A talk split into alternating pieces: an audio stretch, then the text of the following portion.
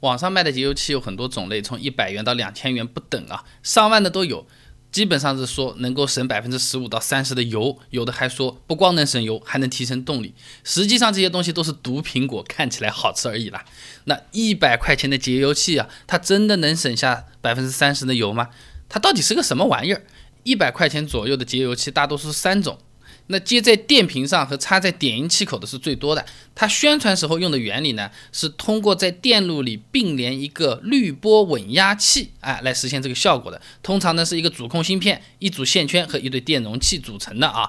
它主要是用来检测汽车电路里面的细微的电流波动，稳定火花塞点火的电流，从而达到省油的。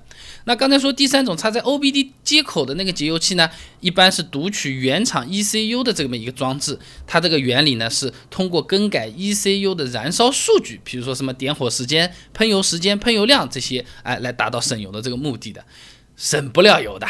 首先，前两种稳压器的节油器啊，实际上车子原厂就已经设计了这个稳压器了。这个学名呢叫做车载电源滤波器，所以再加装一个稳压器，相当于是多此一举了啊。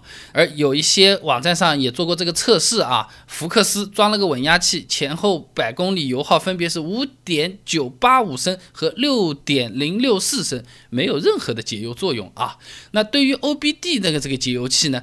基本上你这么一插，它是没法改车载 ECU 的核心数据的，哪有这么好黑客黑进去的，是吧？改 ECU 是要通过专业的电脑程序、实验模型对数据进行这个模拟，啊，才可以达到这个效果的。OBD 节油器一来不能破解厂家加密的数据，二来也没有什么针对你车子具体车况的这个模型数据来进行调教匹配，基本上是没什么用的。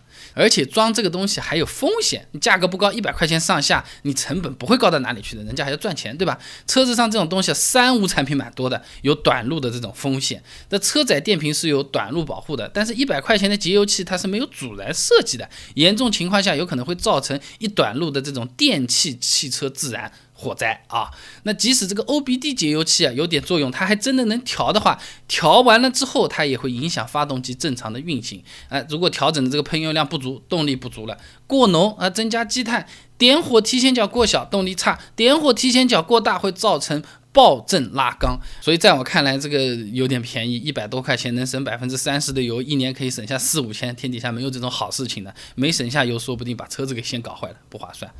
那么。贵一点的呢，一千块钱的节油器行不行啊？这种节油器啊，大多是在汽油管路加装一个金属结构的过滤装置啊。厂家他宣传的那个效果说呢，是能提高燃油热度，用热振效应提前雾化燃油，通过催化提升辛烷值，从而达到节油的这个效果。这节油器确实可能有一定的效果，但是效果很有限。一条一条拿出来打啊！首先根本不存在燃油热度、热振效应这种专业名词的啊，直接网上自己搜啊。然后呢，汽油的雾化它依靠的是喷油嘴，汽油它是以毫秒为单位从喷油嘴上面这个孔啊把它喷出来，喷出来的时候已经是雾化了。你不好理解，你想想理发师，你头发干的时候剪头发，它不是有个喷瓶的，呲呲呲一喷再给你剪头，是不是一喷出来它就是水雾了？汽油雾化也和这个差不多的，只是孔更细啊。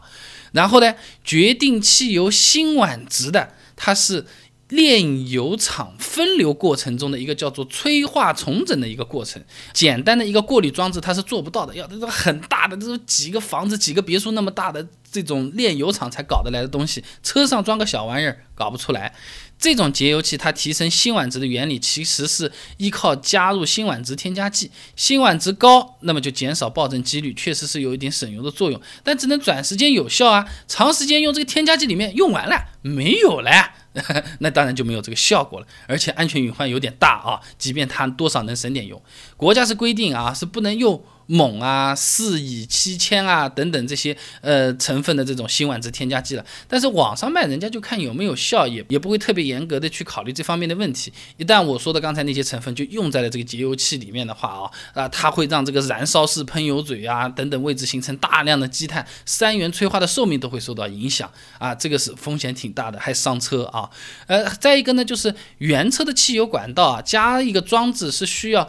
切断原车的油管的，这样改装有可能会有燃油泄漏的风险，这个就搞大了。你在地上抽了根烟往下一丢，哎呦，这是有点吓死人了。其实烟放在油上它是不会烧起来的啊，呃，但我就打个比方，万一有什么火星啊、外在的这些火源啊，呃，小朋友拿个打火机在边上烧一烧啊，这个熊孩子什么的，你一漏就搞出大事情了啊。从风险来说。几率是比较小，但是代价非常大，我觉得意义不是很明显。那么除了这个节油器，还有一些各种各样的神乎其技的叫法和不一样的这种东西。我网上还搜到一个叫做电子涡轮啊，据说不光能省油，还能提升动力。这个靠不靠谱，好不好用？涡轮这个原理听起来也是挺科学的呀。那我们平时亲戚朋友一起吃饭，除了涡轮会吹吹牛逼说人家不懂车之外，那还会说说那老师傅开车怎么省油或者怎么样？哪些省油的这些窍门啊是比较实在的？哪些省油的就是说说的，简直就是瞎扯。我给你给理出来了。想知道的话，关注微信公众号“备胎说车”，回复关键词“省油”就可以看了。那我这个公众号呢，每天都会给你一段超过六十秒的汽车实用小干货，文字版、音频版、视频版都有，你可以挑自己喜欢的啊。怎么样的省油方法是靠谱的？说出去别人能得实惠，你还长面子。列了张长长的清单供你参考。呃，网上面卖的什么电子涡轮，我自然吸气的车子能不能装？可不可以提升动力？可不可以省油啊？